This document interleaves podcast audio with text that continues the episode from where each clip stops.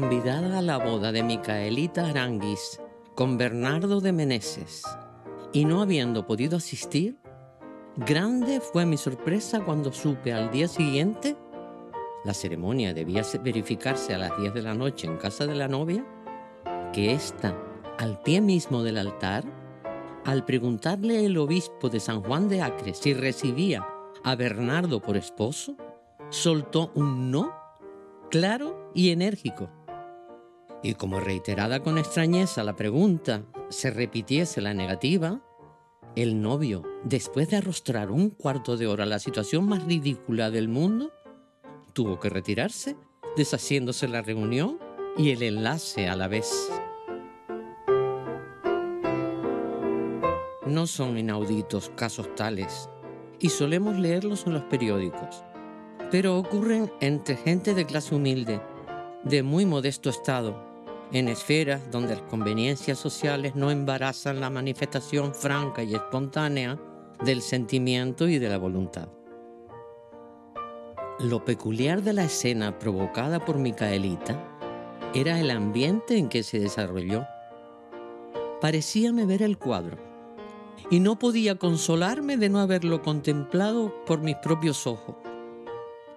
Figurábame el salón atestado la escogida concurrencia, las señoras vestidas de seda y terciopelo, con collares de pedrería, al brazo la mantilla blanca para tocársela en el momento de la ceremonia, los hombres con resplandecientes placas o luciendo veneras de órdenes militares en el delantero del frac, la madre de la novia, ricamente prendida, atareada, solícita, de grupo en grupo, recibiendo felicitaciones.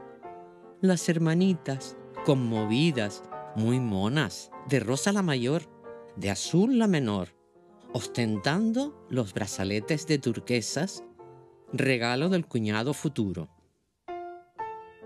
El obispo que ha de bendecir la boda, alternando grave y afablemente, sonriendo, dignándose soltar chanzas urbanas o discretos elogios, mientras allá en el fondo se adivina el misterio del oratorio revestido de flores, una inundación de rosas blancas, desde el suelo hasta la cupulilla, donde convergen radios de rosas y de lilas como la nieve sobre rama verde, artísticamente dispuesta, y en el altar la efigie de la Virgen protectora de la aristocrática mansión, se me oculta por una cortina de azahar el contenido de un departamento que envió de Valencia el riquísimo propietario Aranguis, tío y padrino de la novia, que no vino en persona por viejo y achacoso. Detalles que corren de boca en boca, calculándose la magnífica herencia que corresponderá a Micaelita, una esperanza más de ventura para el matrimonio, el cual irá a Valencia a pasar su luna de miel. En un grupo de hombres me representaba al novio algo nervioso, ligeramente pálido, mordiéndose el bigote sin querer, inclinando la cabeza para contestar a las delicadas bromas y a las frases halagüeñas que le dirigen. Y por último, veía aparecer en el marco de la puerta que da a las habitaciones interiores una especie de aparición, la novia, cuyas facciones apenas se divisan bajo la nubecilla del tul y que pasa haciendo crujir la seda de su traje, mientras en su pelo brilla, como sembrado de rocío, la roca antigua del aderezo nupcial. Y ya la ceremonia se organiza. La pareja avanza conducida con los padrinos. La cándida figura se arrodilla al lado de la esbelta y airosa del novio. Apíñase en primer término la familia, buscando buen sitio para ver amigos y curiosos. Y entre el silencio y la respetuosa atención de los circunstantes, el obispo formula una interrogación a la cual responde un no, seco como un disparo, rotundo como una bala. Y siempre con la imaginación, notaba el movimiento del novio que se revuelve herido, el ímpetu de la madre que se lanza para proteger y amparar a su hija, la insistencia del obispo, forma de su asombro, el estremecimiento del concurso, el ansia de la pregunta transmitida en un segundo. ¿Qué pasa? ¿Qué hay? ¿La novia se ha puesto mala? ¿Que dice no? Imposible. Pero, ¿es seguro? ¡Qué episodio!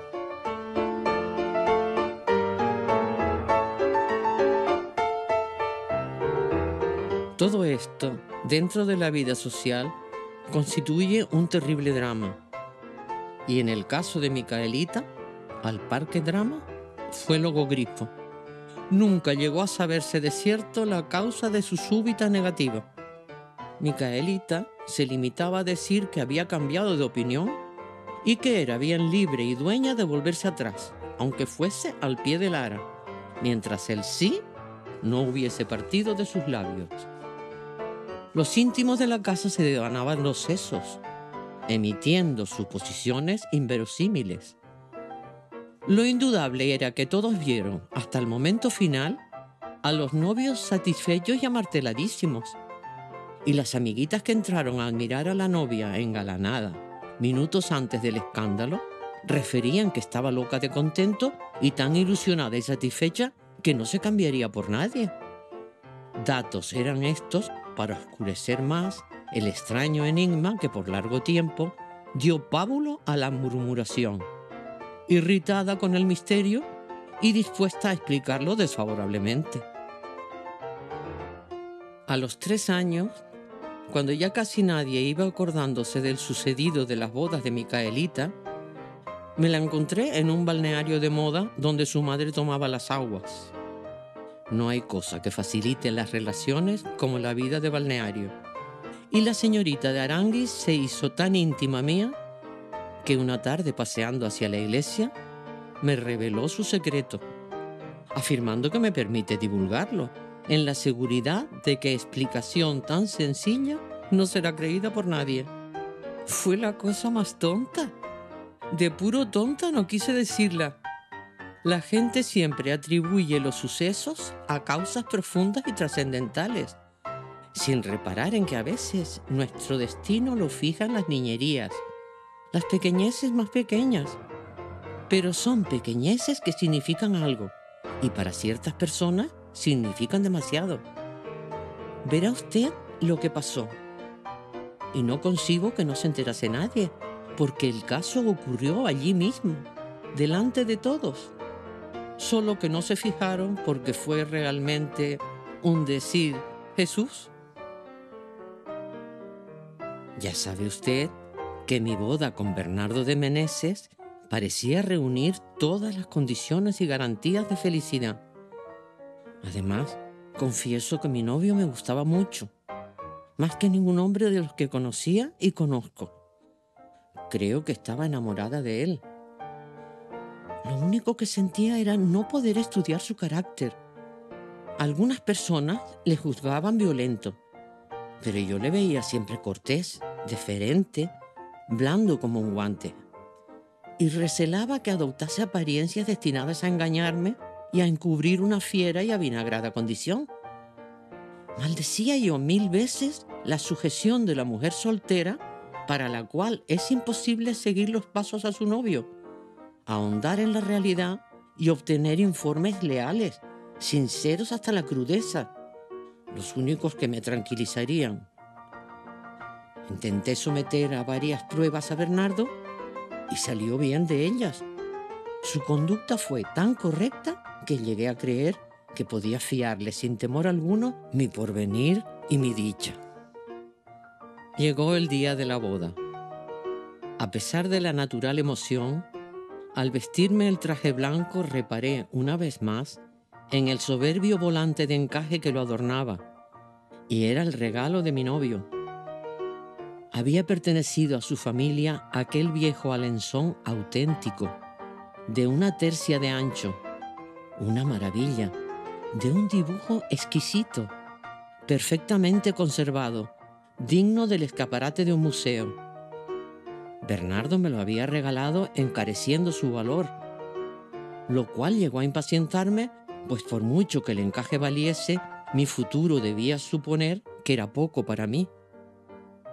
En aquel momento solemne, al verlo realzado por el denso raso del vestido, me pareció que la delicadísima labor significaba una promesa de ventura y que su tejido, tan frágil y a la vez tan resistente, prendía en sutiles mallas dos corazones.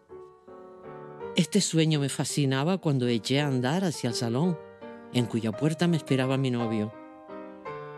Al precipitarme para saludarle llena de alegría por última vez, antes de pertenecerle en alma y cuerpo, el encaje se enganchó en el hierro de la puerta con tan mala suerte que al quererme soltar oí el ruido peculiar del desgarrón y pude ver que un jirón del magnífico adorno colgaba sobre la espalda.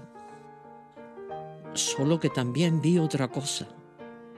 La cara de Bernardo, contraída y desfigurada por el enojo más vivo, sus pupilas chispeantes, su boca entreabierta ya para proferir la reconvención y la injuria. No llegó a tanto porque se encontró rodeado de gente, pero en aquel instante fugaz se alzó un telón y detrás apareció desnuda un alma. Debí de inmutarme. Por fortuna el tul de mi velo me cubría el rostro. En mi interior algo crujía y se despedazaba, y el júbilo con que atravesé el umbral del salón se cambió en horror profundo. Bernardo se me aparecía siempre con aquella expresión de ira, dureza y menosprecio que acababa de sorprender en su rostro.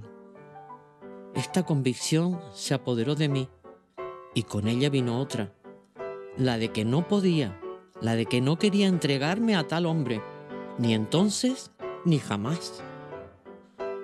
Y sin embargo, fui acercándome al altar, me arrodillé, escuché las exhortaciones del obispo, pero cuando me preguntaron la verdad me saltó a los labios impetuosa, terrible.